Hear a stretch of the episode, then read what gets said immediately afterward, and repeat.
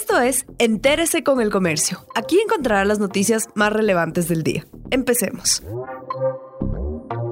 A continuación, los temas más destacados en el comercio este jueves 1 de octubre. Ecuador espera recursos del Fondo Monetario Internacional por 6.500 millones de dólares. El Ejecutivo espera que el directorio del Fondo Monetario Internacional viabilice un programa de ayuda por 6.500 millones para el país. Se trata de un préstamo que se desembolsará hasta el 2022, atado al cumplimiento de metas fiscales, monetarias, sociales, entre otras. Este es el segundo acuerdo al que llega el gobierno de Lenin Moreno con el multilateral, pues el primer acuerdo, del 2019, fue cancelado por errores en las cifras. El 60% de los recursos del crédito se desembolsarán entre octubre y diciembre. El siguiente gobierno debe analizar si continúa o no con este programa. Más clases al aire libre se planifican en planteles que volvieron a clases presenciales en Quito. El miércoles 30 de septiembre arrancó el plan piloto de retorno a clases presenciales en dos planteles privados de Quito. Estos son el Colegio Internacional SEC y SEC Los Valles. A esto se suma el Pachamama que retornó sus actividades a inicios de esta semana.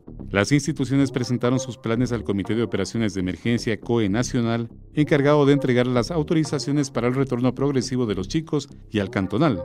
En Guayaquil y Cuenca planteles aún esperan los permisos de los COE cantonales. Gobierno lanza la primera fase de placas vehiculares diferenciadas para personas con discapacidad. El presidente Lenín Moreno presentó la primera fase de la placa vehicular diferenciada para personas con discapacidad. El mandatario dijo que el objetivo es que en adelante no se abuse de los espacios y beneficios que les corresponden a quienes pertenecen a este grupo prioritario. Recordó que el país se indignó cuando saltaron a la luz casos de personas que obtuvieron carnés de discapacidad de manera fraudulenta para acceder a beneficios sociales, reducción de tarifas y evadir impuestos. En el Centro de Atención Temporal Bicentenario se habilita una sala de cuidados paliativos. Este nuevo espacio permitirá a la familia acercarse al enfermo que está perdiendo la batalla contra el coronavirus sin riesgo de contagiarse. Para que eso sea posible, en este lugar ubicado en el norte de Quito se instaló una carpa plástica a manera de un corto túnel que conecta al exterior con la sala de cuidados paliativos. Las personas ingresarán por la azotea del centro y tendrán acceso visual a las 10 camillas que en un inicio tendrá el lugar.